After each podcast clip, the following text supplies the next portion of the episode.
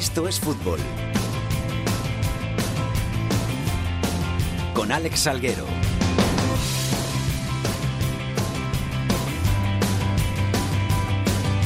Hola, ¿qué tal? Muy buenas tardes a todos y bienvenidos una semana más a Esto es Fútbol, el rinconcito en cope.es para todo el fútbol de segunda, el fútbol de segunda B, el fútbol de tercera y el mejor fútbol femenino. Ya estamos aquí después de esta larga semana en la que el frío ha venido a visitarnos a nuestros hogares.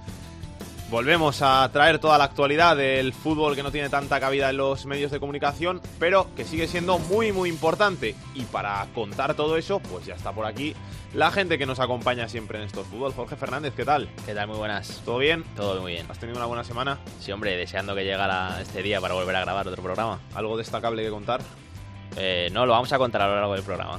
Bea Carvajosa, ¿qué tal? ¿Todo bien? Todo muy bien, esta semanita mejor porque hoy, hoy es fiesta, pero bueno, aquí estamos para seguir como cada semana. Hay que decir que además, es verdad, en Madrid es fiesta porque es el día de la Almudena, así que toda la gente que este jueves no ha trabajado, pues que haya disfrutado el día. A los demás nos ha permitido poder venir a la radio en coche, que se agradece venir a la radio en coche algún día, que no, hace, no hay que levantarse tan pronto, así que está bien eso de trabajar algún día festivo de vez en cuando, sobre todo por venir en coche, no por lo que te pierdes, que da un poquito de envidia a los que están ahí disfrutando de la tarde de la mañana en el sofá, así que nada.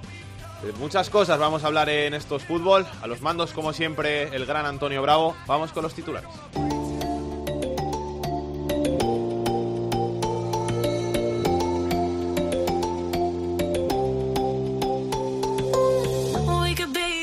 Triple empate a 23 puntos en lo más alto de la tabla de la segunda división entre el, Granada, el Huesca y el Lugo. Ocupan posiciones de playoffs otros tres equipos con 22 puntos, el Sporting, el Osasuna y el Numancia.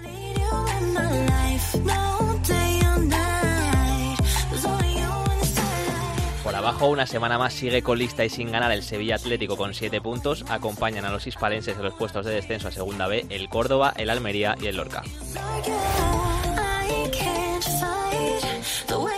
En segunda B, el Fuenlabrada lidera el grupo 1, en el 2 sigue en lo más alto el Mirandés, en el 3 el Mallorca. Y en el cuarto tenemos tres conjuntos en cabeza empatados a 23 puntos, el Cartagena, el Extremadura y el Écija.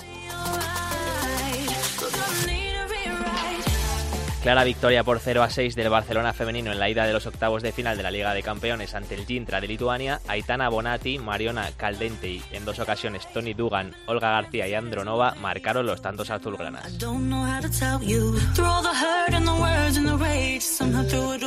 Y esta semana tenemos que hablar del acuerdo que se ha producido entre Footers y Proliga, con el que más de 310 clubes de Segunda B y Tercera van a poder tener su propio canal de televisión online para emitir partidos en directo o streaming. Y nos está escuchando el CEO de Footers, Julio Fariñas. Julio, ¿qué tal? Muy buenas.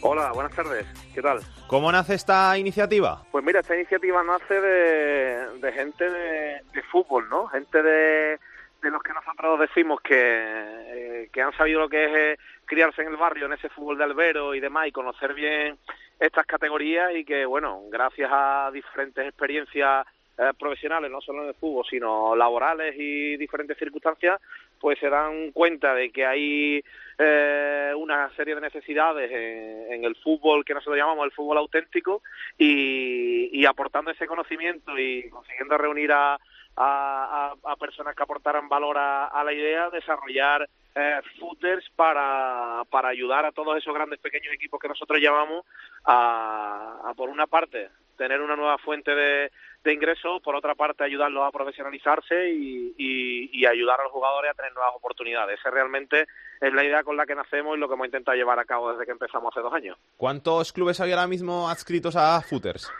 Ahora mismo con Canal Activo tenemos más de 150 eh, activos, tenemos eh, en fase de preactivación o eh, podemos llamarlo a, unos 70-80 clubes y luego arrancamos eh, ahora con este acuerdo con Proliga con con las canteras de los 310 clubes de tercera y segunda de Proliga y arrancamos en noviembre también en Estados Unidos con varias academias bastante importantes, en México eh, y en Italia. Arrancamos ahora a partir de mitad de noviembre. O sea que yo, por ejemplo, que soy del Getafe, si quiero ver un partido del Getafe B, si está escrito a Footers, me meto en la página y lo puedo ver ahí.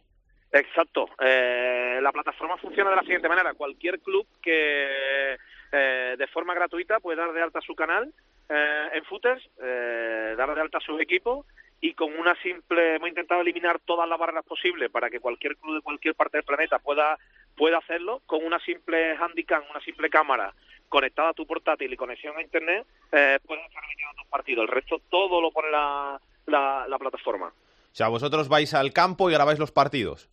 En principio, eh, para que el proyecto evidentemente sea escalable, que estamos hablando que hay más de 40 millones de clubes de fútbol en el mundo, eh, a día de hoy no hay ninguna empresa que pueda poner una cámara en cada campo.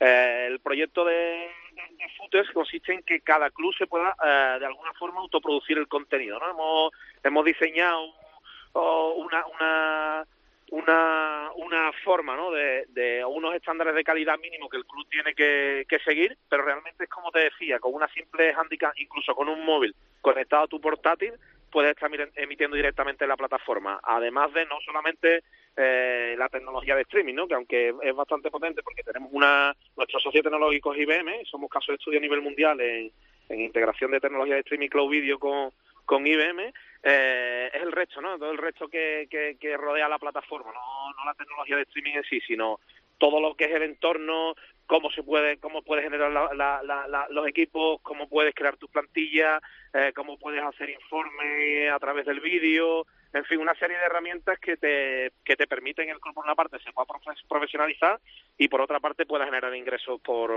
son no solamente por el pay-per-view, sino a través de contenidos publicitarios también. O sea, que apunten todos los oyentes que tenemos de todos los clubes de segunda, segunda B, tercera, ¿no?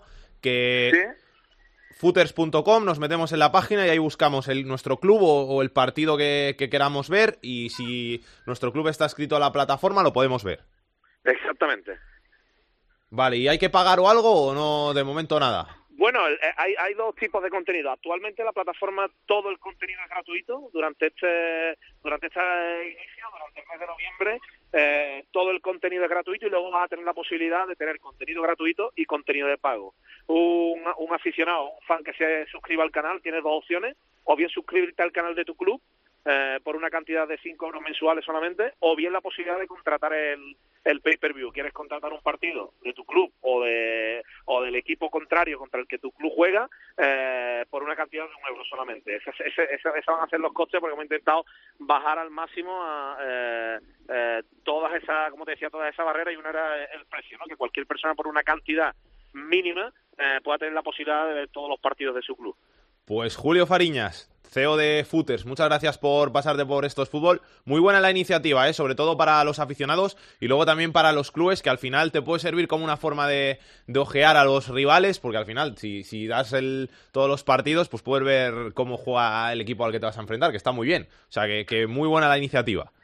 Muchísimas gracias. Esperemos eh, aportar todo lo que queremos al, al, al fútbol auténtico que nosotros llamamos y ayudarlo a cada día pues a, profesionalizarse más y a tener la visibilidad que merece este fútbol que está tan olvidado, ¿no? El fútbol de, de esta categoría que creemos que, que tiene debe tener un reconocimiento mayor al que tiene hasta ahora. Gracias, Julio. Un abrazo. Un abrazo fuerte. Muchas gracias. Hasta luego.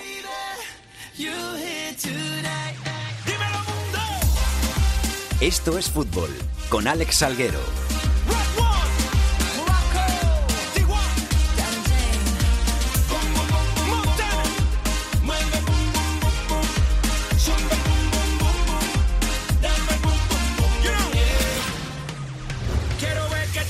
Trece jornadas cumplimos de la Liga 1-2-3 de la segunda división y todo sigue igualadísimo en esta categoría de plata del fútbol español. Tenemos a los siete primeros clasificados en tan solo dos puntos, que es lo que dicta la igualdad, que siempre ha sido predominante en esta categoría, pero que este año está llegando a puntos extremos. Concretamente, tres equipos comparten la primera plaza de la liga, el Granada, el Huesca y el Lugo, los tres tienen 23 puntos.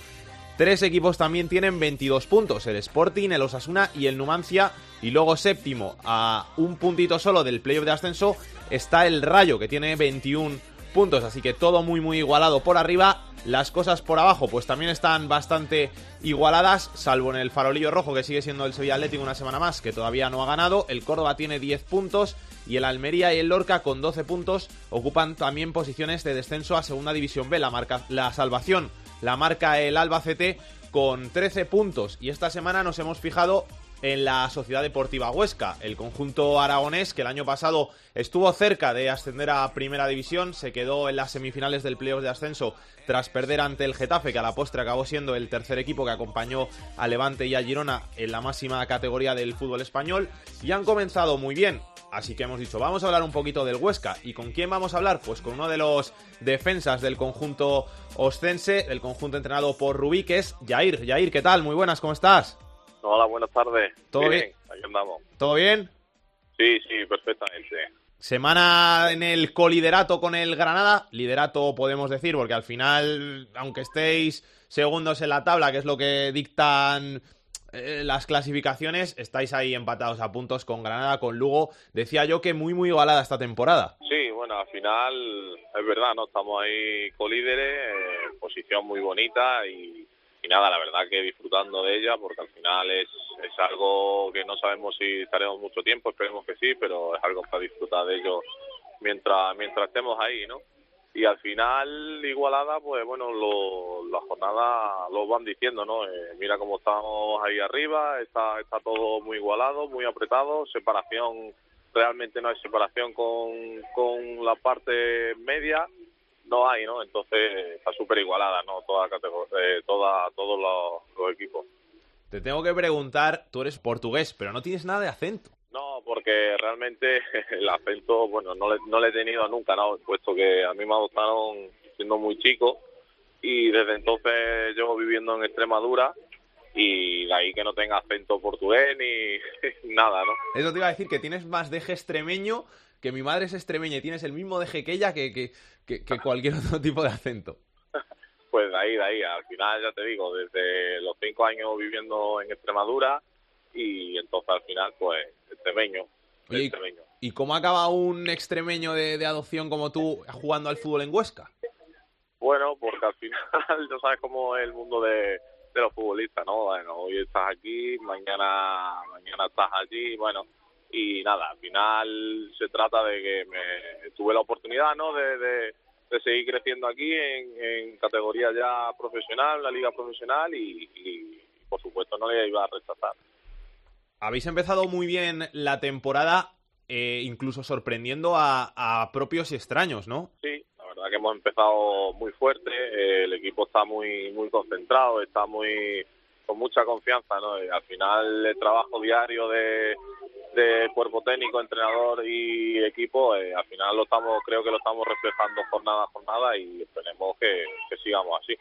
Que además es, es admirable porque desde fuera mucha gente decía, wow, el Huesca el año pasado jugó la, el playoff de ascenso, se quedó ya en semifinales, temporadón, va a ser casi imposible que este año repita y ahí estáis cerrando bocas, segundo clasificado, después de, ganar 3-1 al, Zaragoza en el derby, o sea que, que, temporadón. Sí, la verdad que bueno, al final después de la temporada anterior, como bien dice, eh, una gran campaña, hace playoff, lo, lo, a lo mejor lo típico de, de equipo más humilde, ¿no? Como, como puede ser el Huesca, eh, es que a lo mejor pegar al bajón, ya sea por porque se, van jugadores importantes o por a lo mejor por, por confianza, ¿no? Pero creo que este equipo no se, se ha rehecho muy bien de, de la ida de otros jugadores, han venido compañeros que lo están haciendo muy bien y, confianza cero, ¿no? Al final estamos trabajando con la máxima humildad y, y partido a partido y ya te digo, al final eh, la jornada jornada será donde donde nos ponga a cada uno en nuestro sitio y esperemos que sigamos ahí. Yair, de lo que pasó el año pasado en, en el playoff de, de, de, eso estar a punto de subir, ¿se sacan enseñanzas o se olvida ya y se piensa solo en esta temporada? No, eso ya se olvida, ¿no? Eh, cada uno interiormente lo tiene ahí. Lo que estuvimos el año pasado fue muy bonito, porque fue muy bonito, pero ya tienes que estar a, a otra temporada como es esta, eh, con otros compañeros, otro, otro míster, y, y, nada, y a dar la talla esta temporada. Te tengo, que, que, hacer. te tengo que preguntar también por el derby 3-1 al Zaragoza. Primera victoria del Huesca en un derby, dejando grandísimas sensaciones. Sí, la verdad que el equipo salió desde el primer minuto muy muy concentrado, muy fuerte. Yo creo que no le dimos opciones desde el primer minuto hasta hasta prácticamente el último.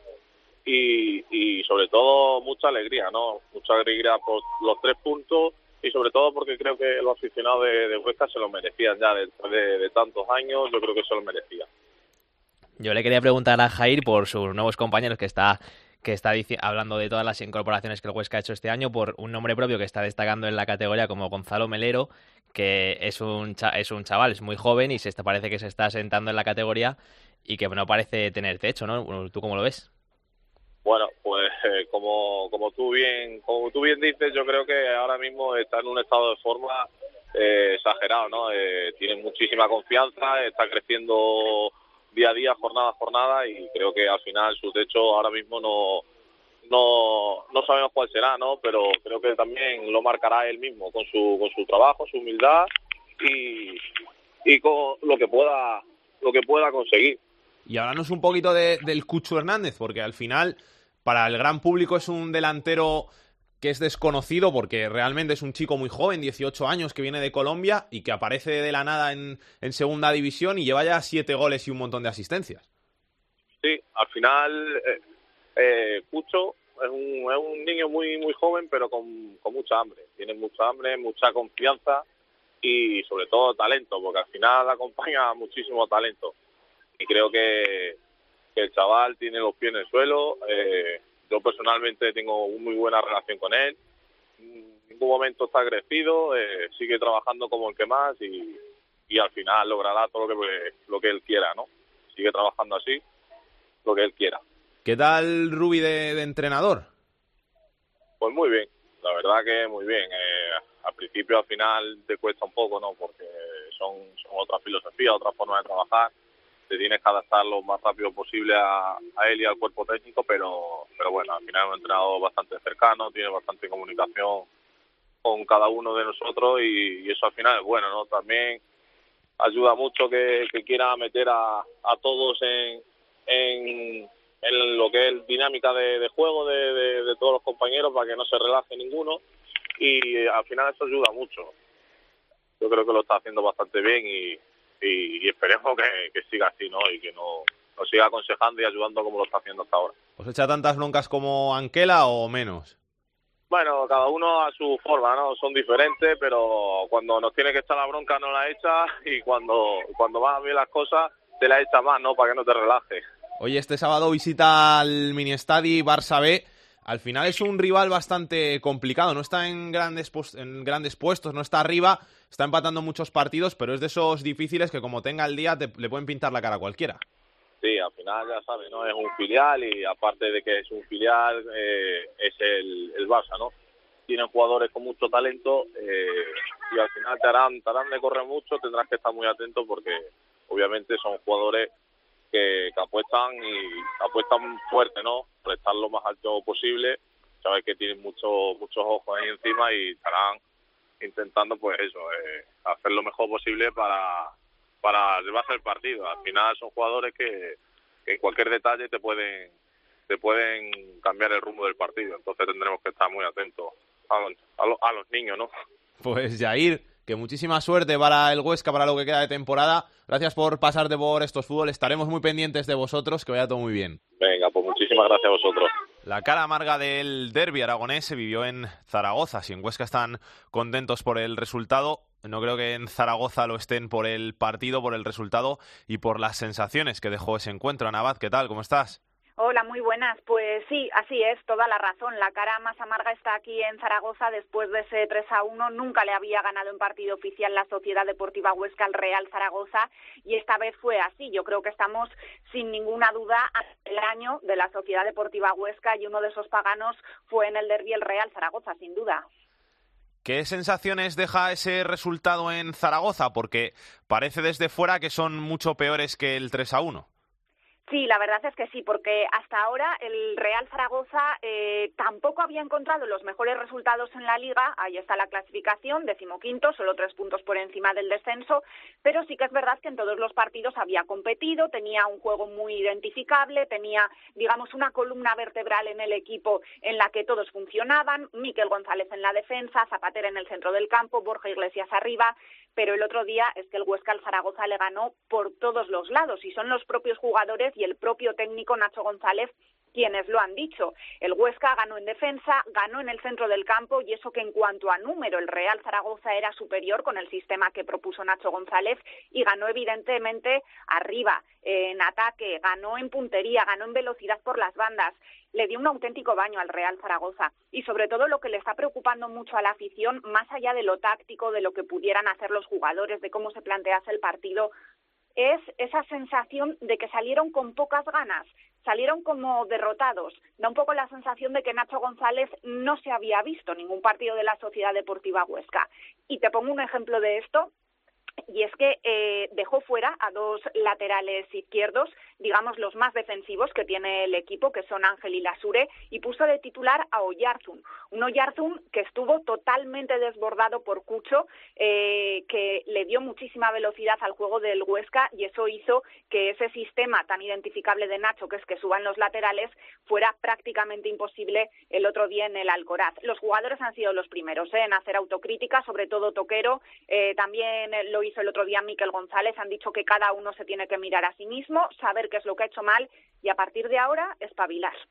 A partir de ahora, ¿qué nos queda? Porque los equipos de arriba están dejando de fallar, sobre todo los, los favoritos al ascenso, que ya están mostrando sus credenciales. Tenemos ahí arriba al Granada, tenemos al Rayo, tenemos a los Asuna y el Zaragoza no termina de dar ese salto hacia la parte alta de la clasificación. No, ahora los jugadores, la plantilla, el cuerpo técnico, lo que tienen en mente, desde luego, es volver a recuperar esas buenas sensaciones. Lo van a tener difícil porque el próximo partido es ante el Rayo Vallecano, con lo cual no va a ser sencillo. El Real Zaragoza hasta ahora tan solo ha ganado un partido en la Romareda y también esa presión de decepcionar a la afición les puede pesar mucho. De hecho, el guardameta Cristian ya ha dicho que sabe que han decepcionado a la afición zaragocista, que han perdido totalmente su confianza y que a partir de ahora lo único que pueden hacer es seguir trabajando para corregir errores, sobre todo en defensa, a balón parado, defensivo, seguir mejorando también en ataque y ya no solo recuperar esas sensaciones, sino que lleguen los resultados. Lo veníamos diciendo ya en las últimas semanas, esa garantía que te da el tener buenas sensaciones llega un momento en el que se acaba y ahora ya las buenas sensaciones se han terminado. De sensaciones no se vive, los resultados tienen que empezar a llegar y si no, ya sabéis por dónde se va a romper la cuerda. Nacho González tiene en las dos, tres próximas jornadas unos partidos decisivos para su futuro. Gracias, Ana. Un besito. Un beso, hasta luego. Y tenemos que hablar un poquito también de los equipos madrileños de esta segunda división, del Alcorcón y del Rayo. Carlos Ganga, ¿cómo estás? ¿Qué tal? Buenas tardes, Salguero. Muy bien. ¿Todo bien? Sí, todo bien. ¿Has escuchado a nuestro hombre de footers? Que... Sí, un poquito lo he estado escuchando. Que va... Te verás los partidos del Dense ahí, ¿no? Bueno, voy a preguntar a ver si, si nos hemos añadido a esta iniciativa. ¿Qué bueno, ¿qué te iba a decir? ¿Qué tenemos que contar del fútbol de segunda? No, que tenemos que tengo que preguntar yo a ti. Que el otro día el Rayo pinchazo ante un rival que podía haber sacado tres puntos fáciles como el Albacete. Sí. Y luego el, el Alcorón que está mejorando. Bueno, sí, lo del Rayo fue, la verdad es que fue bastante inesperado. Yo cuando salía del estadio vi a, a muchos aficionados del Rayo que estaban lamentándose por una oportunidad perdida, porque fíjate que si el Rayo al final acabó empatando a uno con el Albacete, si hubiera sacado los tres puntos, estaría empatado a puntos con la cabeza, que son el Granada y el Lugo, si no recuerdo mal, con esos, el, el Granada, el Huesca y el Lugo, con esos 23 puntos. Y luego en la red de prensa, Michel, el entrenador del Rayo, también se le vio muy alicaído. Probó un sistema nuevo. El Albacete con Enrique Martín es un equipo que ha cambiado totalmente. El Albacete empezó la liga queriendo el balón, venía de segunda B, tener mucha posesión de balón. En segunda lo intentó, no le salieron los, resultados y con Enrique Martín ha cambiado totalmente su juego. Ahora juega con cinco atrás, es un equipo muy competitivo que se dedica a descender y salir a la contra.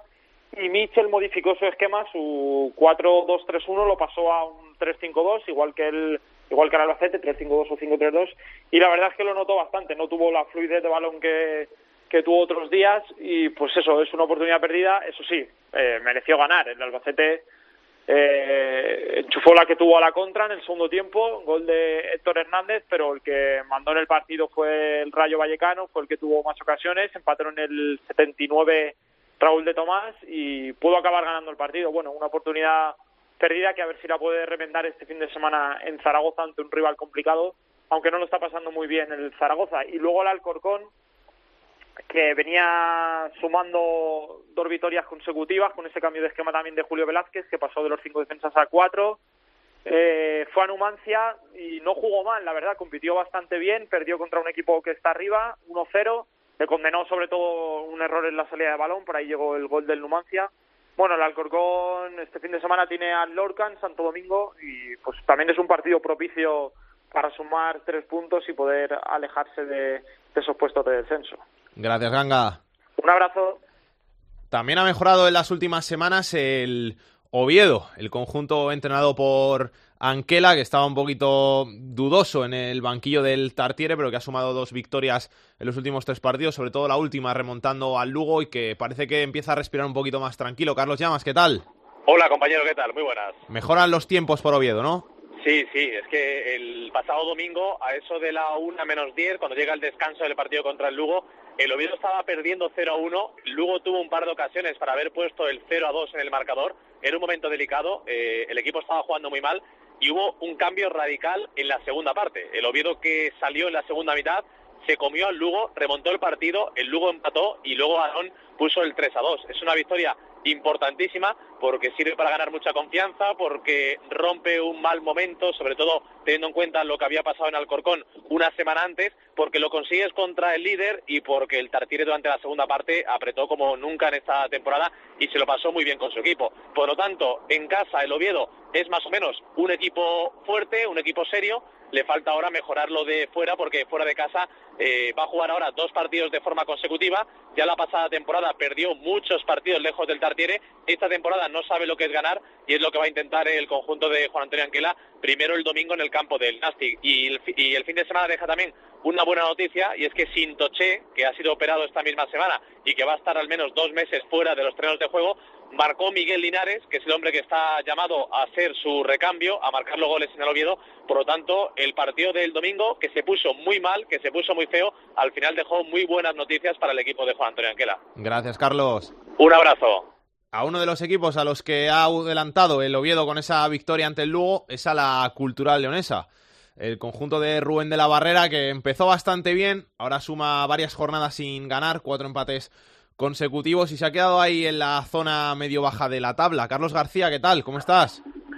Pues pasando mucho frío aquí en León. Saludos, buenas tardes. Es que eh, estaba oyendo a mi compañero y amigo Carlos Llamas. Me habéis puesto el listón muy alto eh, para resumiros lo de la cultural. Somos nuevos en la categoría, somos nuevos en la segunda división A. Empezamos mal en Lorca, luego poco a poco yo voy a intentar ser lo más sincero posible, ¿eh? por mucho que Sí, se sí, me enfade claro. la gente de León. Yo creo que hemos tenido en muchos partidos mucha suerte. Por ejemplo, en Sevilla, eh, que fue la segunda visita que tuvo que eh, tuvo la cultural a domicilio, por eso es visita, pues estábamos en el minuto 80 y algo perdiendo, eh, no recuerdo si 1-0, marcamos 1-1 y va a pitar prácticamente el árbitro y, y empató y, y empató y luego marcó la cultural. Eh, recuerdo lo de Cádiz, en Cádiz estaba perdiendo la cultural en el 70 y algo 2-0 y con medio tiro a puerta acabó sacando el empate. Eh, pienso contra los Asuna, pienso en el 4-4 contra el Valladolid. Yo creo que la cultural ha tenido mucha suerte en este comienzo liguero. El otro día, en tiempo de juego, yo dije que contra el Albacete que los dos equipos creía que lo iban a pasar mal. No me meto en el Albacete, eh, Dios me libre. Pero yo creo que la cultura deportiva leonesa necesita cuanto antes una victoria. Es cierto que lleva mucho tiempo sin perder, pero no menos cierto es que lleva mucho tiempo sin ganar. Ha cambiado la cultura. La cultura era antes un equipo mucho más alegre. Incluso yo recuerdo a Paco González decir que era un equipo de los más divertidos de ver de la segunda división A. Es un equipo que ha intentado ser mucho más serio en la línea de retaguardia, ha hecho cambios en la línea de retaguardia, pero nos cuesta Dios, ayuda y, y un poco más hacer gol.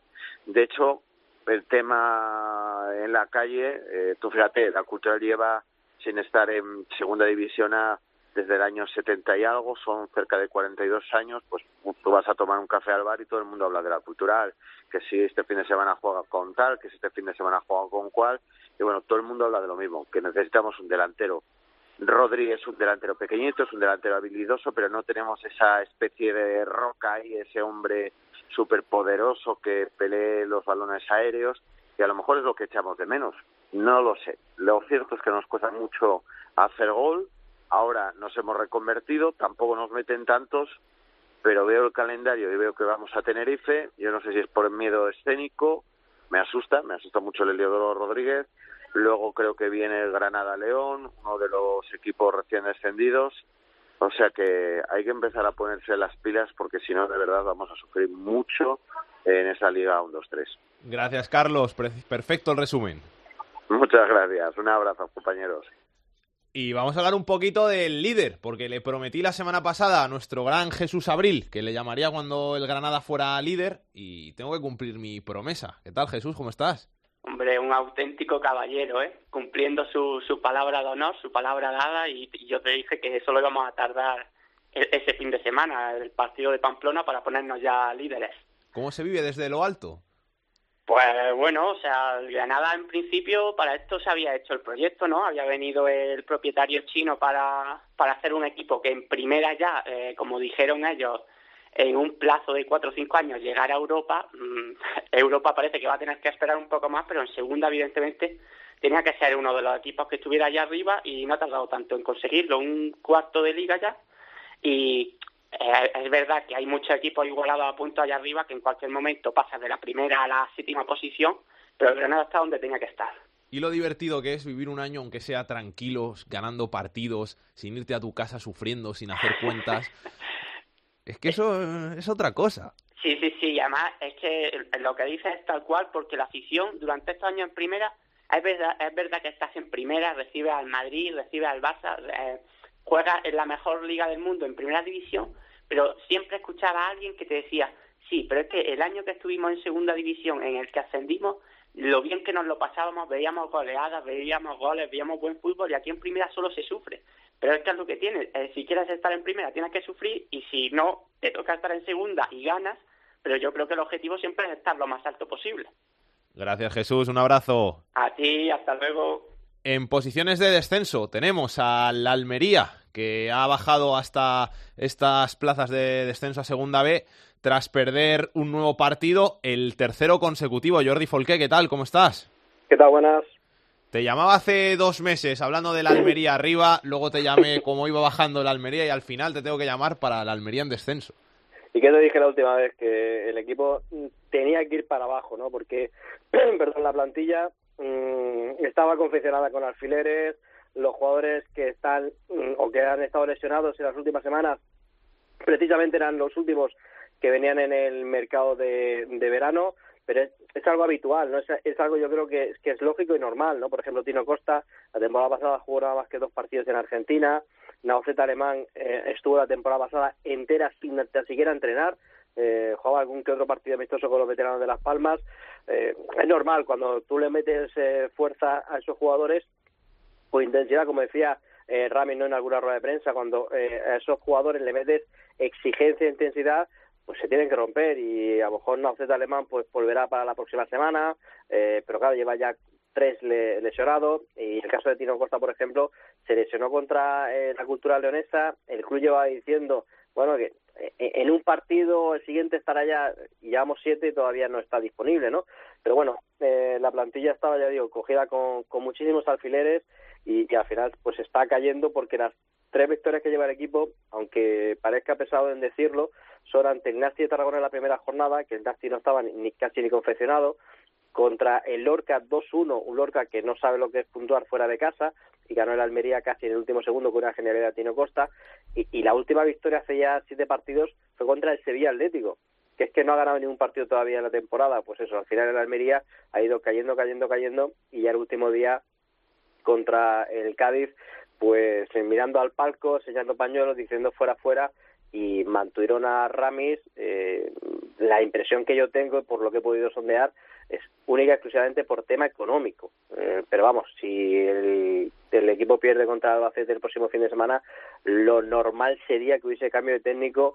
Pero vamos a ver a quién, a quién traen y, y la forma que trae ahora mismo, porque el que está ahora mismo más tocado de todos con la mente puesta en, en otros sitios y no tanto en el Almería, es Alfonso García, el presidente de la Unión Deportiva de Almería, que, que no sé si eh, dará algún eh, un ultimátum o un carpetazo ya a su presencia en Almería, porque las cosas están está ya en la quinta temporada con el equipo eh, en puestos de abajo, dos temporadas en primera, las dos últimas en segunda, y la verdad es que la gente se está desilusionando de manera importante con un equipo que otra vez más le está hecho para sufrir y no para disfrutar. Gracias, Jordi. Un abrazo. Un abrazo. Si las cosas están mal por Almería, peor están en Córdoba. Tony Cruz, ¿qué tal? ¿Qué tal, Alex? ¿Cómo estamos? Buenas tardes. Pues yo bastante bien. Lo que no sé es cómo estás tú por ahí. Lo voy a decir finalmente, estamos acongojados, porque la verdad es que el panorama es absolutamente desolador. Eh, ya ha habido un cambio de técnico, llegó Juan Merino en lugar de Carrión, pero de revulsivo nada. Lleva tres partidos el Linense, un empate y dos derrotas. Y lo peor, dando una imagen, sobre todo en la primera parte ante el Lorca, muy preocupante por indolencia. ¿no? De hecho, hoy en sala de prensa, el técnico del Córdoba ha hablado de eso, de actitud, de ganas de profesionalidad, como lanzando alguna puya a algunos de sus jugadores que se sabe que no están precisamente por la labor de trabajar en esas dobles sesiones y en esos entrenamientos durante toda la semana, como en este caso que no han tenido ni descanso, que ha mandado el técnico. Así que el ambiente está muy revuelto y de hecho se especula con la posibilidad de que si el Córdoba no gana ante Osasuna, el técnico sea despedido o incluso, y eso sería incluso más sorprendente, el propio técnico dijera hasta aquí hemos llegado, porque se le ha visto hoy muy disgustado con lo que está viendo en los días que lleva, en el apenas mes que lleva trabajando para el Córdoba. Así que auténtico polvorín el que se está viviendo en el Arcángel este año. Gracias, Tony. Un abrazo. Un abrazo. Que pase Pedro Martín. El enfadato de Pedro Martín. Hola, Pedro. ¿Qué tal? ¿Cómo estás? ¿Qué tal? Buenas noches. ¿Qué tenemos que contar? Bueno, pues aprovechando que el Granada de Ultra va líder, después de haber empezado la temporada pues con ciertas dudas, sin sin conseguir la victoria hasta pasadas varias jornadas. Vamos a recordar que Oltra ya tiene tres ascensos a primera división. Eh, uno con el Levante en 2006, otro con el Tenerife en 2009 y otro con el Deportivo en 2012. Digamos que le tocaba un ascenso cada tres años. Lo que pasa es que esa marcha se rompió con sus últimos proyectos en el Mallorca, en el Recreativo y en el Córdoba, pues que no salieron como él pensaba en algunos casos, en algunos casos con despidos durante la temporada. Y yo imagino que Ultra lo que querrá con el Granada es recuperar un poco esa ilusión de sus primeros años de entrenador y conseguir su cuarto, su cuarto ascenso, que por supuesto no sería ningún récord eh, de ascensos a primera división, porque por ejemplo hay un tal Roque Olsen, que habrá mucha gente joven que no le suena de nada, pero que en los, en los años 60, 70 y 80 pues llegó a conseguir siete ascensos a primera división. Pero bueno, cuatro ya serían muchísimos para otra y el Granada de momento va por buen camino con ese primer puesto después de 13 jornadas. Hasta la semana que viene, Pedro. Hasta luego, un abrazo.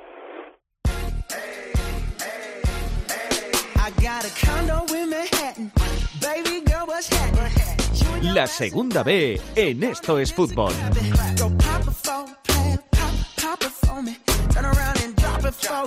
Turno para la segunda B. Y como tenemos tantas cosas que contar, y el otro día que estuvo con nosotros lo hizo tan bien y nos gustó tanto lo que nos contó, hemos dicho, pues vamos a hablar con Joya, con el capitán del Naval Carreno, que nos cuente un poquito cómo se ve la segunda B desde dentro, cómo ve un jugador que juega en la categoría, pues todo lo que está sucediendo en los grupos. Joya, ¿qué tal? ¿Cómo estás?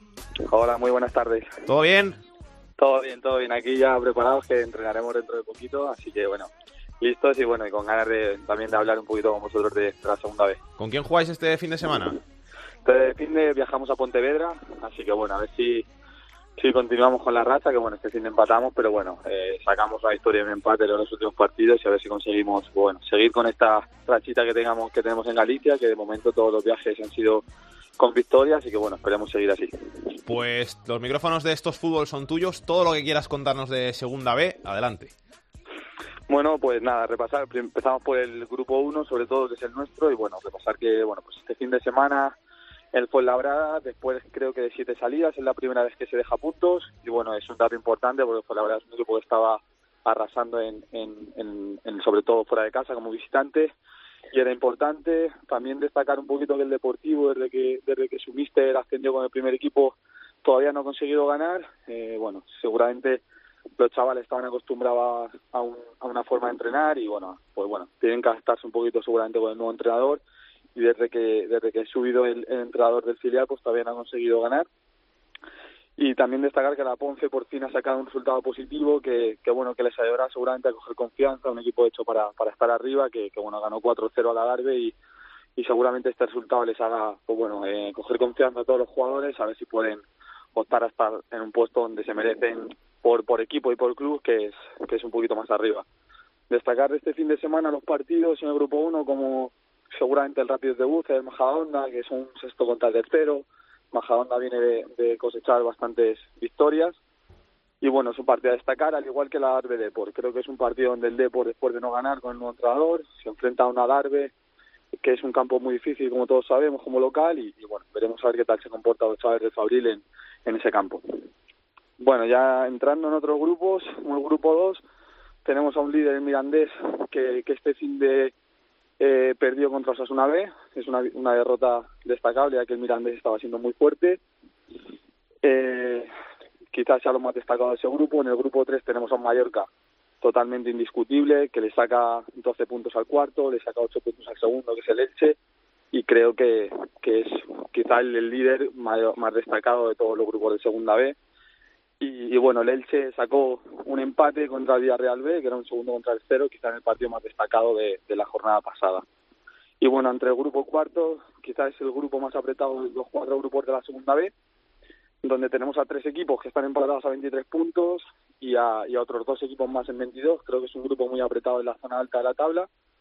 Y, y donde también están, bueno, tengo a ex compañeros míos como en el Granada y en el Marbella, que también están ahí en quinto sexto puesto, a ver si se acercan un poquito a la zona alta, ¿vale? Y bueno, a destacar partidos, que el Melilla empató a puntos con el Ucán después de ganarle, ¿vale? 1-0. El Cartagena, que, que saca un punto en casa del Extremadura en un partido importante la jornada pasada. Y bueno, los dos equipos que te he dicho, bueno, pues el Granada B ganó 1-2 contra el Betis, que, que le acerca un punto del playoff. Y el Granada también sacó un 0-1 en casa del Linense, que, también les pone con 21 puntos cerquita de la zona alta de la tabla creo que es lo más destacado en esta segunda vez de, de, este fin de semana. Eh, bueno, a ver qué tal sean los partidos. Y bueno, la verdad es que, que con ganas de, de, afrontar nuestro partido en Pontevedra y esperemos sacar algo positivo para mantenernos en la zona alta de la tabla, que para nosotros es un privilegio. Si es que tenías que haber sido periodista, vaya resumen que nos has hecho.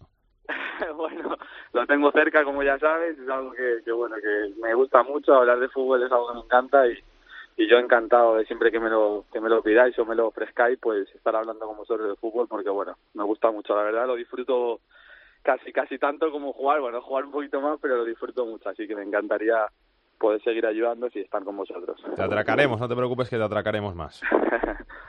Suerte para Pontevedra anda. Muchísimas gracias Alex. Hasta luego.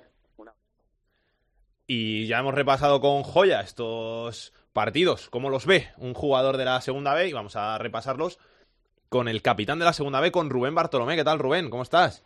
Muy bien, pero yo estoy por irme, lo ha dicho todo él ya, no hace falta que diga yo nada. No, no, yo te pregunto igual que tú también sabes más. Tú sabes mucho más que yo, menos que, a lo mejor menos que él, porque al final un jugador tiene otra otro prisma distinto de, de la categoría, pero sabes muchísimo, hombre. Por supuesto, sí, hombre, él, él, él, sabe muchas cosas que nosotros no sabemos, pero lógicamente también como se centra en su equipo y sus rivales, pues se le escaparán otras cosas.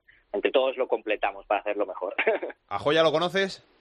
Eh, sí, lo conozco, vamos, eh, de, de, un poco de seguimiento de, de jugadores, pero tampoco tengo eh, el placer de, de, verle, de haberle visto mucho, pero sí que sí que lo había conocido y lo había visto y, y no sabía que se expresaba tan bien y que conocía tanto de la categoría, la verdad me ha sorprendido.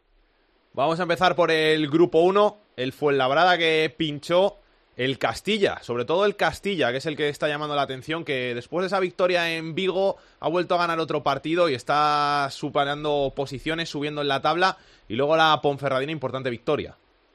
Sí, bueno, por la, por la parte de arriba eh, curioso, que, que ni Fuenlabrada ni, ni Fabril eh, consiguieran eh, sumar los tres puntos, eh, el Fabril que desde que perdió a, su entrenador, pues de momento no, no consigue más que sumar de, de uno en uno, pero bueno, siguen, siguen ahí arriba y bueno, importante la, la victoria para meterse ahí arriba del, del Majadahonda 2-0 contra el Celta de Vigo B, que parece que se ha entrado un, en un pequeño bache, o por ahí ha llegado a su, a su sitio de, de, en la tabla, que es estar allí de, luchando por el playoff, pero bueno, el Majadahonda que se mete que se mete desde hoy y en la zona alta pues quizá lo que más destaca, se acercan todos un poquito porque no suman en la hora de Fabril, pero bueno, como tampoco sumaron todos los eh, rivales que tenían en los dos primeros, bueno, pues de momento siguen con una, una amplia ventaja llega a esa zona media eh, el Castilla y, bueno, cerquita también el, el Atlético de Madrid B, los dos filiales, que quizá el Castilla tuvo un inicio más complicado, estuvo eh, codeándose con los puestos de descenso, mientras que el Atlético Madrid B sí ha estado un poco más en, el medio, pero bueno, los dos filiales que están sobrados de, calidad y que bueno tienen que aprender a competir eh, con gente con, con, más experiencia, bueno, pues ya están en una zona media alta y, parece que el Castilla viene con, con mucha fuerza y bueno, luego por abajo pues sí que siguen en problemas eh, los equipos de Castilla y León, aunque la victoria de la Ponferradina es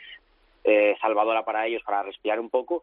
Se mete el Toledo con una rajada de Onésimo brutal después de, empatar y, veremos a ver eh, qué pasa ahora, pero no está en, un equipo que va a estar mucho más arriba, ¿no? Pues está también con muchos problemas y tenemos eh, la semana que viene partidos entre gente de, la zona baja de la tabla que, van a ser muy importantes pues para Guijuelo, para, para Segoviana y para Valladolid para intentar salir de ahí abajo porque siguen una semana más en los puestos de abajo, pese que la Segoviana lo lleva dos o tres semanas sin, sin perder pero tampoco suma de tres en tres, así que bueno, sigue, sigue ahí penúltima. Me llama mucho la atención del Toledo, ¿eh? que lleva 22 goles, que es el máximo goleador del grupo, y ahí le tienes, en puestos de descenso.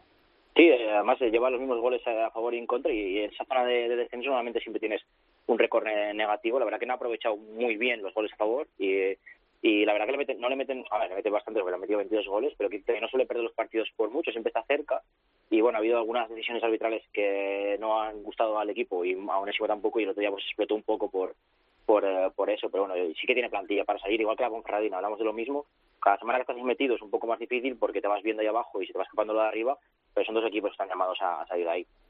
Grupo 2, el Mirandés que perdió, lo que hace que se le acerquen un poquito el Sporting, el Racing, el Burgos que volvió a ganar después de muchas jornadas y por abajo el Peña Sport que o cambia mucho la cosa o puede extender en febrero. Sí, bueno, por arriba la derrota del Mirandés deja un único equipo invicto en Segunda B, que es el Mallorca. Quedaban eh, Mirandés y Mallorca. Esta semana cayó el Mirandés, se une a ese grupo de, equipos que han perdido en una sola ocasión, eh, con, eh, con, el propio Burgos, con eh, Fabrilo con Labrada, alguno más, pero bueno, se queda solo el Mallorca con, sin, sin haber perdido. Y bueno, la derrota del Mirandés sí que hace que, que la aprovechen. Sporting B, Racing de Santander, y como bien decías, el, Burgos rompe esa racha negativa, ganó 3-0 a un equipo de, la zona de, abajo y bueno, se, vuelve a meter un poquito ahí arriba. Y también cuidado con la Real B, un equipo que a mí me gustaba mucho en pretemporada, que todavía no había arrancado, con muchos jugadores que iban ya varios años destacando, o en el propio B, o incluso en el juvenil, eh, estos años que, el, la red social ha estado muy cerquita de, los mejores en, la, época juvenil. Y, bueno, pues ya llaman a las puertas de, un playoff que hace mucho que, no huelen, ¿no? Porque sí que era un rival siempre ha estado arriba, pero bueno, al final siempre se metía sus, eh, sus rivales, entre comillas, de, de Athletic B, y bueno, parece que, este año la Real B sí que puede estar eh, ahí arriba. Y sobre todo se, la zona media se, se llega, llega allí, ¿no? Ya los de los equipos que tienen 18 y 19 puntos, 20 están cerquita de playoff, muchos equipos, Reunión, ADTV, Unión de Playoff Logroñés, no acaban de tener regularidad, pero bueno, están cerca de, de playoff. Parecía que se alejaban Mirandés y Burgos y, Sporting B al principio de la temporada, pero bueno, se ha comprimido un poquito más. Y abajo lo que decía el Peña Sport, pues importante la semana que viene. Eh, partido contra el Caudal de Mieres, último contra penúltimo, eh, si gana el Peña Sport, pues eh, parece que le damos un, eh, un, poco de vida, ¿no? Después de haber sumado hace poco un punto, semana tenían un compromiso complicado y bueno, parece que si empiezan a sumar podrían tener alguna opción.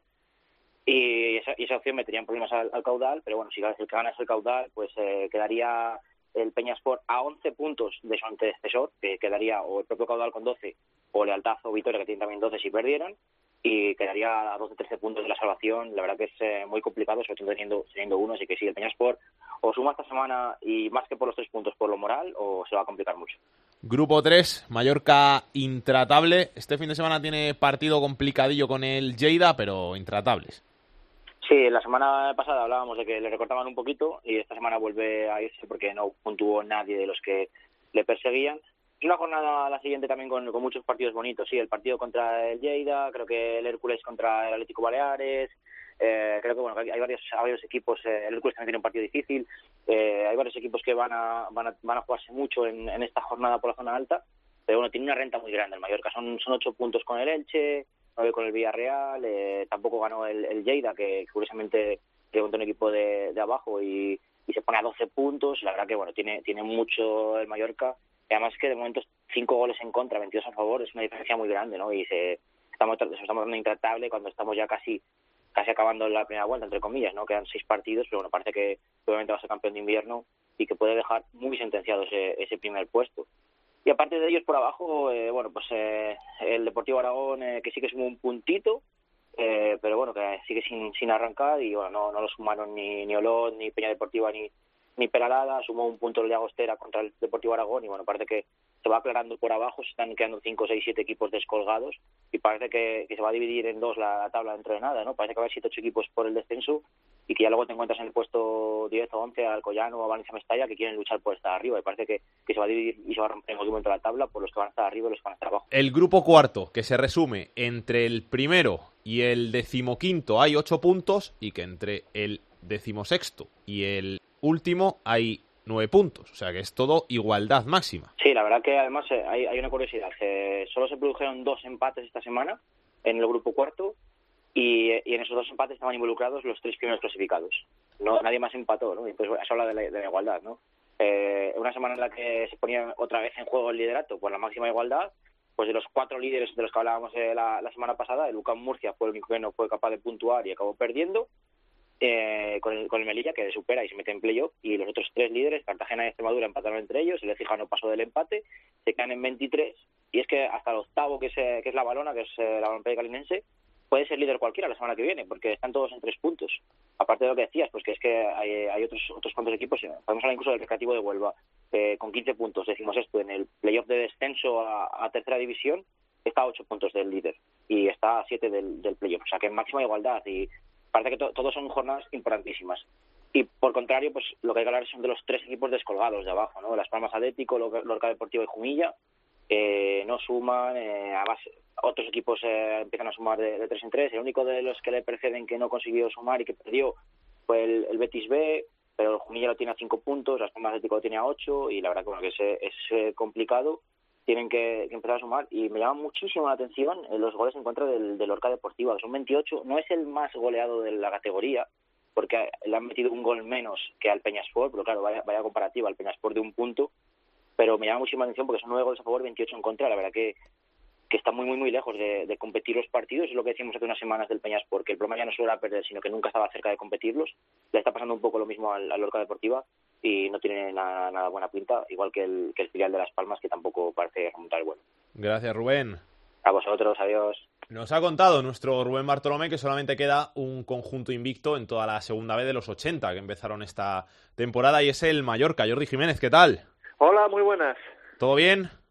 Pues sí, eh, no se le puede pedir más a este arranque del Mallorca. Efectivamente, único invicto en toda la segunda vez, son 10 victorias, 3 empates y el equipo incluso cuando los partidos se le tuercen un poquito, pues eh, o no pierde o lo gana al final, como el otro día frente al Valencia Mestalla, que le dio mucho trabajo el filial Che a los de Vicente Moreno. Está teniendo eficacia en, las dos áreas y bueno, pues el, equipo, la verdad es que está muy bien de, confianza, marcha toda máquina y con los partidos muy trabajados, ¿eh? No, en ningún momento se puede hablar de, de que el Mallorca se esté paseando eh, ni muchísimo menos, le están poniendo muchos muchos problemas, incluso en su campo, en, en Somos.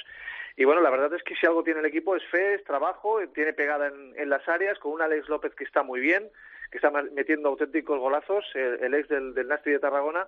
Y fíjate que el otro día el Valencia Mestalla le tiró una sola vez a puerta, pero le marcó también eh, un golazo a, a, Manolo Reina. En definitiva, un Mallorca que ahora, como, como decía el compañero, tiene un desplazamiento complicado a Lleida el, el domingo a las 12, que es el cuarto clasificado, que es un rival eh, muy áspero, que, que, que, en medio campo es fuerte, y luego nos recibe al segundo, al, al Elche. Por lo tanto, son dos partidos para marcar o no distancia para, para el equipo mallorquinista. Están haciendo las cosas bien, ¿no? Por una vez en los últimos años parece que se están haciendo las cosas bien. Sí, sí, por supuesto. Eh, es una pena que haya tenido que ser en segunda B, esta es la verdad, porque nadie por aquí esperaba que, que bueno que pues que viera su equipo en segunda división B después de 37 años y, y con el historial en primera división eso es muy triste muy triste para la afición pero bueno, eh, como le ha pasado a otros históricos, la gente se ha puesto las pilas, ha dicho hay que salir de aquí cuanto antes, han visto una propiedad que no ha sido por mala fe, sino por, bueno, pues no han acertado, pero que están poniendo una inyección económica importantísima, que han salvado las deudas, que, que están pagando a todo el mundo. Hasta el Athletic Club de Bilbao ya ha recibido lo que faltaba por el fichaje de, de Aduriz, que, que, es de 2008, no lo olvidemos.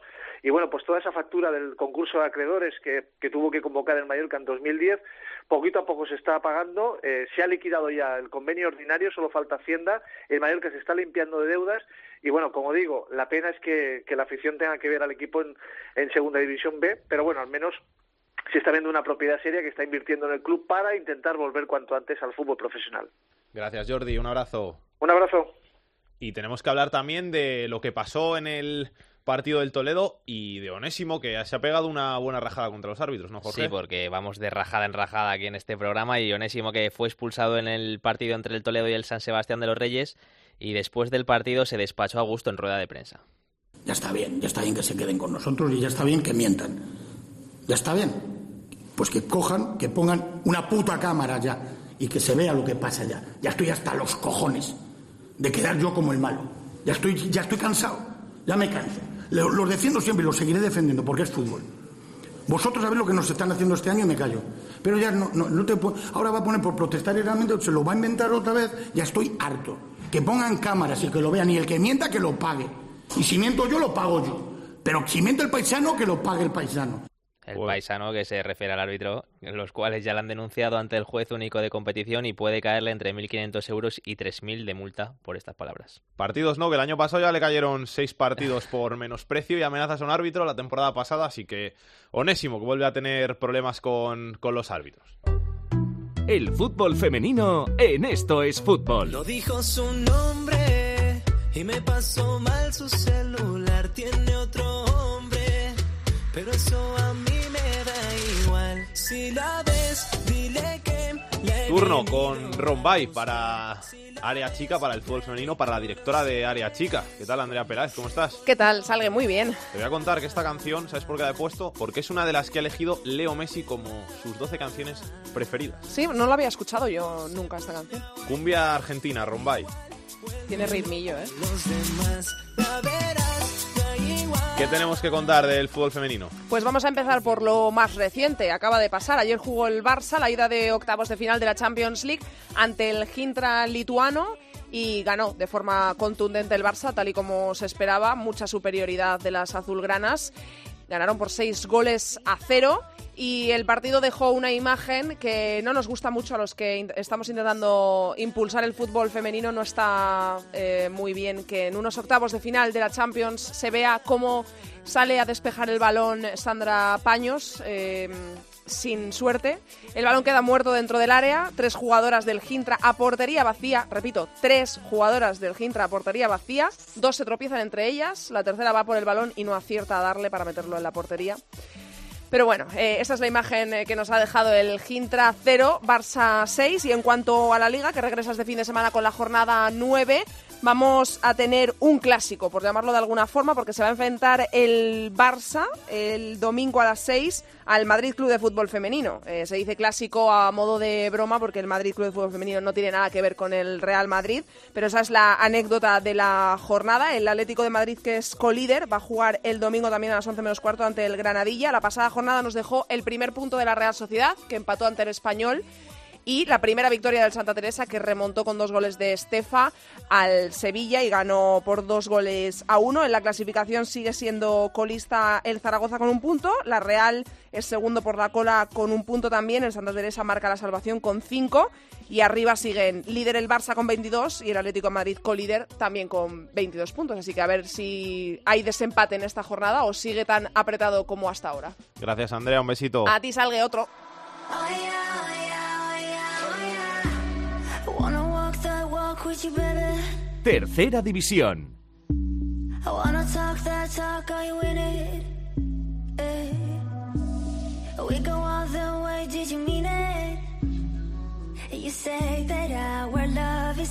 we got. Jorge Fernández, te toca. ¿Cómo Sí, estás? vamos muy bien. Aquí estamos. Bueno, vamos con la tercera división, ¿no? Porque nos estamos divirtiendo mucho esta temporada porque está muy muy entretenida y es gracias a equipos y a grupos como el de La Rioja, por ejemplo, el grupo 16 que es donde más goles estamos viendo.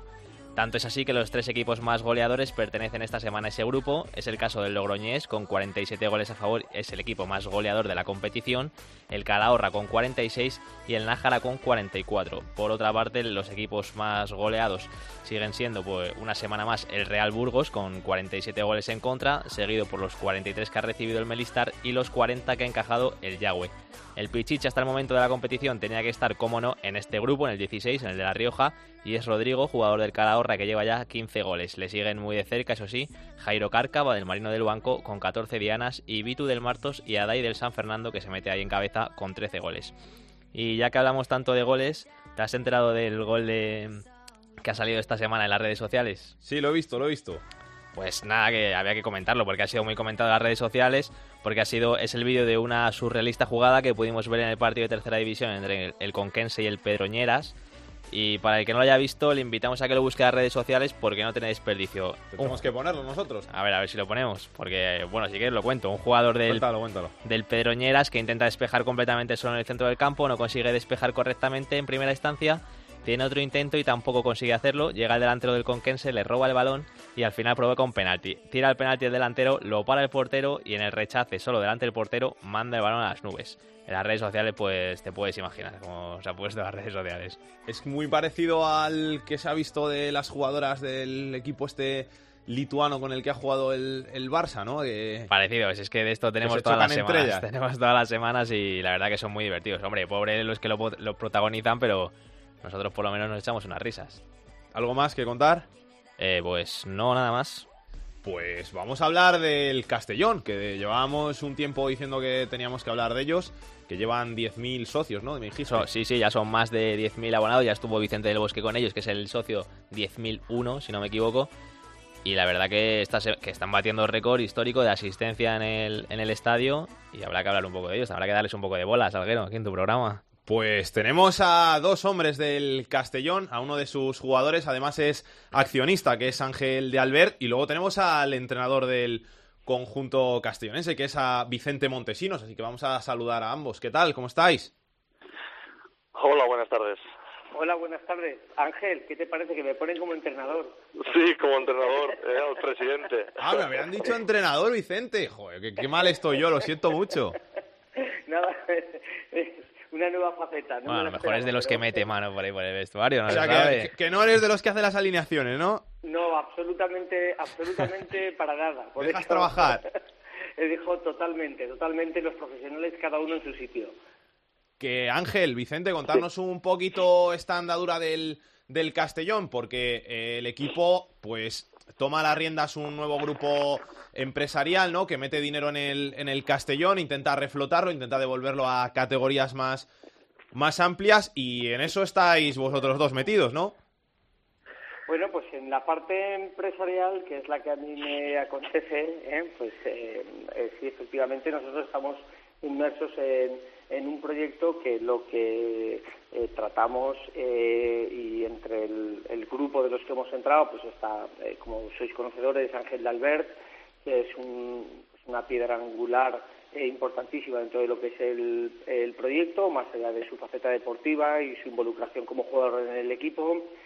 Pero sí efectivamente lo que estamos es tratando de eh, pues como ya sabéis pues de sacar adelante un proyecto dentro de lo que es el, el fútbol y el Club Deportivo Castellón y sacarlo de ese pozo en el que ha estado inmerso pues por lo acontecido en el pasado eh, a nivel empresarial y, y llevarlo pues eh, al fútbol profesional ¿eh? Pues, bueno, pues ahí es donde estamos eh, trabajando de una manera muy dura, dadas las circunstancias en las que acontece en el club, y en el plano deportivo, pues ahí efectivamente es Ángel Dalbert como más allá, ¿no? De, de como personal, pues, un albinegro de corazón eh, que está tratando de sacar el club adelante y sacarlo de, de- de ese pozo en el que está inmerso el club y bueno, pues eh, lo más importante, ¿no? En el terreno del juego, ¿no? Es eh, su involucración es total y, y- y, bueno, pues en el plano deportivo es Ángel el que puede mejor que nadie eh, pues, transmitiros todo. Cuéntanos, Ángel. Sí, eh, bueno, Vicente ha explicado todo muy bien. Y nada, pues eh, tema deportivo, pues eso, por eso. Eh, eh, aquí hubo muchísimos problemas. eh, el equipo ahora mismo, pues bueno, sí, nuestra ilusión y nuestro objetivo es intentar ascender de categoría dentro de la dificultad que hay, ¿vale? Por todo lo que ha acontecido, como ha dicho bien Vicente, los, estos últimos años atrás. Pero bueno, hay una grandísima ilusión, hay una gente detrás, eh, como tú has dicho, muy grande, muy importante y, y nosotros desde el campo, pues claro, eh, deportivamente pues hay, una gran responsabilidad, pero eh, es lo que acon- acontece cuando, cuando eres un equipo que, que, que tienes que aspirar a, a, a ascender, ¿no? ¿Qué Castellón os encontráis cuando llegáis? Porque el equipo lleva ya bastantes años en, en tercera división y no consigue dar el salto, volver a, a segunda B. Bueno, pues eh, si queréis os digo yo, nos encontramos un Castellón que realmente en el plano deportivo, eh, eh, eh, en, pasadas temporadas los jugadores pues han dado todo, eh, realmente han, han estado en situaciones críticas, ¿no? Pues porque cuando las cosas económicamente en un club pues no funcionan, pues las sufren, los primeros que lo sufren, más allá de los aficionados, pues son los propios jugadores, ¿no? Los que dan la cara pues en cada partido y, y sí que es verdad que durante años, pues eh, a pesar de todo eso, eh, los jugadores siempre han estado ahí, ¿no?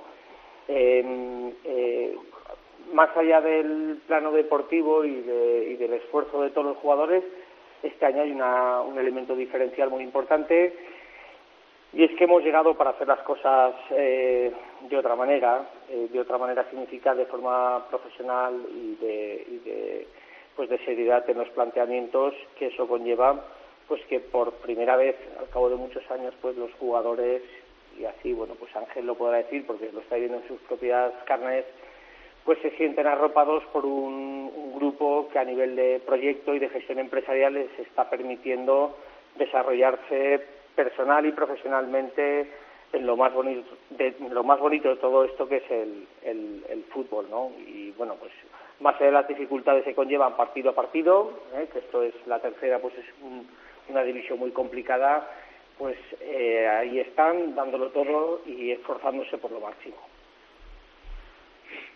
Sí, así es, ¿no? Como, como, como ha dicho Vicente, o sea, te encuentras un club eh, con unas circunstancias muy, muy, muy difíciles y bueno, y la verdad que con, se está intentando hacer una gestión eh, desde arriba muy, muy, muy importante, complicada dentro de todas las dificultades que hay, pero la verdad que, se está haciendo un esfuerzo muy grande y abajo en, en el equipo, pues bueno, por eso se agradece, ¿no? Por, por todas las circunstancias que han padecido estos últimos años atrás y la, todas las dificultades que, que han habido, ¿no? Y luego desde fuera lo que se ve es sobre todo unidad. La imagen que dais ahora mismo en, en, Castellón desde fuera al, resto de España es unidad en un equipo, el ver cómo una afición llena Castalia todos los fines de semana y el ver cómo un equipo que está en tercera división tiene más de 10.000 socios.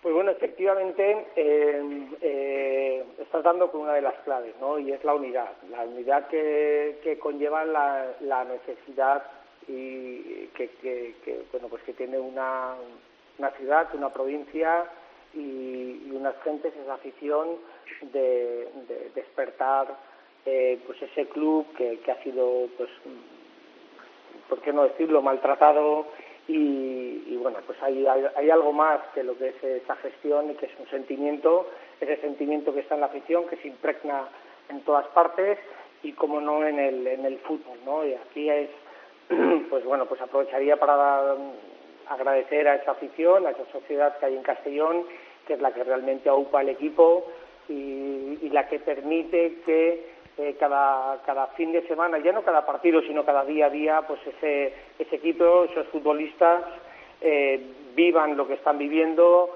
eh, y, y crean en un proyecto para llevar al Club Deportivo Castellón a lo más alto, que es lo que, lo que este club necesita, porque históricamente así ha sido, ¿no? Entonces, es verdad que hay una, un apoyo masivo, social, en, a todos los estamentos empresariales, institucionales que están apoyando un proyecto eh, que, como no puede ser de otra manera, al final lo que nos va a llevar es al Club Deportivo Castellón a llevarlo donde le corresponde.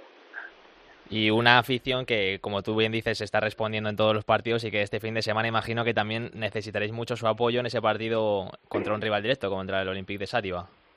Sí, exactamente. O sea, como ha dicho Vicente, ¿no? Eh, eh, lo, del, lo del Castellón está siendo una cosa extraordinaria. Yo, yo he vivido otros años, jugué, fui exjugador del Castellón hace tiempo ya en la última época de segunda división y estaban prácticamente los mismos socios que estaban en segunda, ahora en tercera, ¿no? O sea, es una es una cosa difícil de, de pensar de que puede ser, de, de, que sea real, pero pero es así, ¿no? O sea, esto es, eh, es es así, es así de claro y sí que es verdad que esta semana pues tenemos un partido muy importante contra un equipo que aspira como nosotros a, a estar arriba y, y bueno, estamos convencidos de, de, que habrá muchísima gente como como hay todos los partidos en casa, ¿no? ¿Qué lleva a, dos personas como, como Ángel Albert y como Vicente Montesinos a invertir en este proyecto del, del Castellón? Porque al final eh, sí que a, Albert te puedo entender un poco el decir, jo, yo he jugado en el, en el Castellón toda mi vida, me he criado aquí en la cantera tal, soy aquí, meto dinero en el, en el club de, de mi tierra. Y a, Vicente también le pregunto lo mismo y luego el hecho de que además hayáis conseguido meter en el proyecto a más personas como por ejemplo Pablo Hernández, que está jugando en, en el Leeds, en, la Championship y que además es accionista de, del Castellón. Bueno, yo eh, aquí lo que transmitiría, más allá de los temas económicos, accionariales, etcétera, que hay un tema que nosotros denominamos el capital emocional, ¿no? Eh, no, a nadie le cabe ninguna duda que dos personas como Ángel Albert y Pablo Hernández son deportistas de élite, son gente de Castellón, que corre por sus venas la sangre albinegra, eh, que creen en el Club Deportivo Castellón y que, eh, bueno, pues dadas las circunstancias de lo que estaba aconteciendo y este club estaba pues al borde de la desaparición, sabían que tenían que dar un paso al frente, así lo sintieron, así lo, lo llevaron a cabo y dentro de sus posibilidades y atendiendo pues a sus circunstancias dentro del mundo eh, ya no empresarial sino profesional porque la dicotomía que tienen no pues el, la doble vertiente que puedan llegar a tener dentro del mundo profesional que siguen estando pues en, en el fútbol eh, pues oye qué más podemos hacer por ello pues eh, se sumaron a una necesidad de decir vamos a hacer algo por el Club Deportivo Castellón no, no podemos dejar que esto eh, siga siga en, en, este en este camino que, que, lleva a la desaparición y dieron un paso más allá del meramente deportivo. Eso realmente yo creo que, que la afición ha, ha, sabido tener esa lectura, y ellos como jugadores profesionales eh, también la, la, tuvieron y su involucración es, es, total en la salvación del, del, proyecto. Esto no es un tema de, de, dinero, no es un tema de accionarial, es un tema de involucración en un proyecto para salvar al Club Deportivo Castellón. Entonces, a partir de ahí dan un paso firme, las circunstancias de Ángel Albert pues eh, le han permitido pues el, el más allá de, ese apoyo en el proyecto pues eh, meterse en el terreno de, juego y para nosotros dentro de todo el proyecto pues que, es, lo máximo a lo que podíamos aspirar no y, oye pues mira que, valga este momento también para dar ese agradecimiento eh, que nunca me cansaré de, de tenerlo hacia ellos por su, por su involucración en pro de una entidad como el Club Deportivo Castellón. Ángel, eh, tú estás cada, cada fin de semana, cada partido, eh, dejándote, dejándote la piel y bueno, pues eso es, yo creo que es de las cosas más grandes que pueda tener el, Club Deportivo Castellón y por supuesto el fútbol, ¿no? En su, más amplio espectro. ¿eh? Sí, bueno, eh, pero sí que es verdad que que, eh, a ver, al fin y al cabo esto es un tema, como bien ha dicho Vicente, pues de sentimiento y porque esto se, eh, se iba al garete, como diríamos, ¿no? O nosotros al final tomamos la alternativa, pero todo esto no hubiera podido ser si, si, si, si Vicente y otros socios que somos no, no hubieran estado trabajando eh, meses y meses y meses y meses por, por, por, por, poder llegar o intentar eh, eh, que nosotros pudiéramos coger el Castellón, ¿no? porque ya aquí hay un trabajo detrás de muchísimos meses de Vicente sobre todo y eso es eh, es un trabajo muy muy grande vale eso solo sabemos la gente que está que estamos ahí metida y, y es de agradecer porque el club si nos eh, como ha dicho Vicente está de calidad y, iba donde iba no y ya para ir cerrando, preguntar en lo deportivo, porque yo he estado leyendo la prensa de allí y ya parece que crece el entusiasmo y que lo que demandan es que el Castellón se coloque líder, que, que con el apoyo de la gente pueda subir fácilmente a Segunda División B, pero es que hay que decirles que la Tercera División es una, es una categoría complicada y que tienen que tener los pies en el suelo. ¿Qué tiene que mejorar el Castellón? A ver, eh, eso es un tema. O sea, igual que nosotros, eh, hay seis, siete equipos más en la categoría eh, que quieren ascender. Es la realidad. La única diferencia es que nosotros tenemos 10.000 socios y, los otros equipos pues tienen 800, 500, 1000, esa es la gran diferencia a día de hoy, ¿vale? Pero eh, aquí en este grupo sexto de la tercera división, seis, siete equipos con, con grandísimas plantillas, con dinero para poder ascender igual y, y no es fácil, no es fácil, ¿eh? Lo que pasa es que nosotros eh, jugar en el Castellón eh, repercute eh, estar arriba sí o sí y eso es lo más importante, es eh, en la jornada 40 y algo estar, estar entre los cuatro primeros y ojalá fuera el primero para, para tener la oportunidad lo antes posible, ¿no? Pero hay que ser eh, realistas, o sea, todo hay siete, ocho equipos que quieren estar arriba también como nosotros. Nosotros, nuestra obligación por ser el Castellón era estar arriba. Tenemos que hacerlo y estamos seguros que lo vamos a conseguir. Pues Ángel, Vicente, eh, si no queréis decir nada más, que Vicente, que, que tú querías hablar, seguro. No, bueno, eh, simplemente ratificar lo, di- lo que dice, lo que transmite Ángel, la exigencia que tenemos como eh, eh, junta directiva es descomunal porque responder ante 10.000 socios estando en un equipo en tercera división, esto va más allá de lo imaginable. Eh, socialmente se está viviendo pues un, sueño, una esperanza de ver al club salir del pozo de la tercera división aunque después de la tercera viene el desierto de la segunda B, pero mm, esa travesía del desierto eh, estamos esperando poderla llevar a cabo. Nosotros vamos a hacer mm, desde la Junta Directiva todo lo que esté en nuestras manos, así lo hemos hecho, hemos creado una, una plantilla, un grupo deportivo que, que estamos convencidos que vamos a estar ahí arriba y, y- vamos a conseguir el objetivo que es sí o sí subir a segunda división B. Esto no es nada fácil, eh, aquí no hay no hay magia, no hay un- no hay eh, bolitas mágicas, aquí esto, es- esto es esfuerzo, trabajo día a día por, por parte de todos, de, de- de la junta directiva, del equipo, de, de- de la afición, apoyando un proyecto.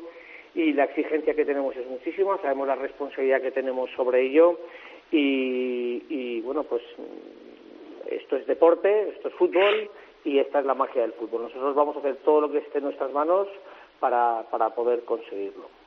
Pues Ángel de Alver, jugador, accionista del Castellón, Vicente Montesinos, presidente del Castellón. Suerte para vuestro equipo en lo que queda de temporada, que vaya todo muy bien y a ver si conseguís ese preciado ascenso y volver al Castellón donde se merece. Muchísimas Pues gracias. Muchísimas gracias. Esto es trabajo y trabajo y trabajo y como decía un sabio, ganar, ganar y ganar. Un abrazo. Exactamente. Un abrazo. Muchas gracias. Chao, gracias. Vamos a ver qué tiene Aitor Puerto en su agenda de la semana. Comenzamos el repaso a la agenda futbolística del fin de semana con la segunda división, los dos grandes partidos, el primero el domingo a las 6, el Lugo tercero, que recibe al Numancia sexto, y el otro gran partido el domingo a las ocho y media, el Sporting cuarto, recibe al Valladolid octavo. En la segunda división B, en el grupo 1, nos fijamos en el partido entre el líder, el Fuenlabrada, que recibe al séptimo, al Sanse. En el grupo 2, el primer clasificado, el Mirandés, recibe al sexto, Tudelano. En el grupo 3, cuarto contra primero, Lleida que recibe al Mallorca. Y en el grupo cuarto, el séptimo, Marbella, recibe al tercero, el Écija. En la tercera división hemos fijado la mirada en el grupo 17, partidazo entre el líder y el cuarto, el Teruel, que recibe al Robres. Y acabamos el repaso a la agenda futbolística del fin de semana con el fútbol femenino, el Barça Féminas líder que recibe al decimotercero, al Madrid femenino, el domingo a las 6. ¿Qué pasa, Salgerman? Nada, todos los equipos tienen una canción, yo creo que llevan por bandera en algún momento de la historia de un club o de cualquier cosa. Y esta canción que suena o que va a sonar, Chocolate es el grupo, Mayonesa es la canción, pues es la canción que nos inflaba la vena competitiva a unos cuantos de los que estamos aquí, que ahora ya somos un poco más mayores. Esta es de hace unos cuantos años, pero donde quiera que estuviéramos cuando sonaba esta canción nos acordábamos de los demás y si estábamos juntos dejábamos cualquier cosa que tuviéramos entre manos para eh, correr a la pista y bailarla juntos y abrazados y a veces más que abrazados. O sea que con ella te dejo, mayonesa de chocolate. Y haciendo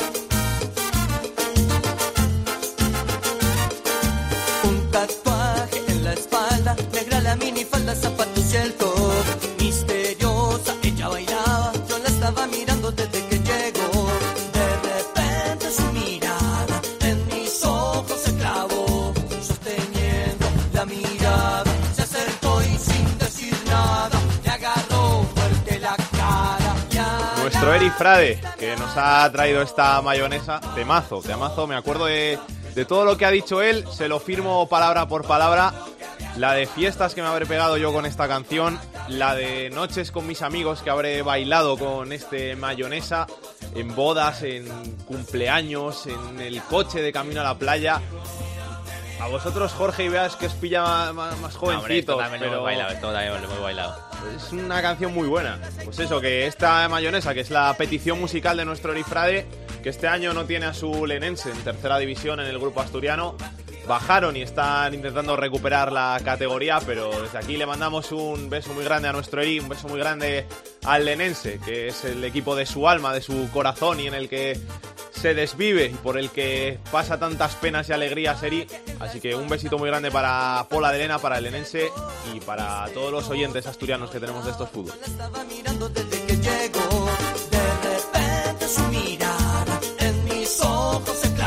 Y con esta mayonesa nos vamos hasta la semana que viene aquí en Estos Fútbol. Hasta entonces, que disfrutéis, que os abriguéis bien, que ha comenzado ya a hacer frío. Besos y abrazos para todos. Chao, chao. Para contactar con Esto es Fútbol puedes hacerlo a través de correo. Esto es fútbol arroba cope. En Twitter arroba es fútbol cope. Y en Facebook, Facebook barra Esto es Fútbol.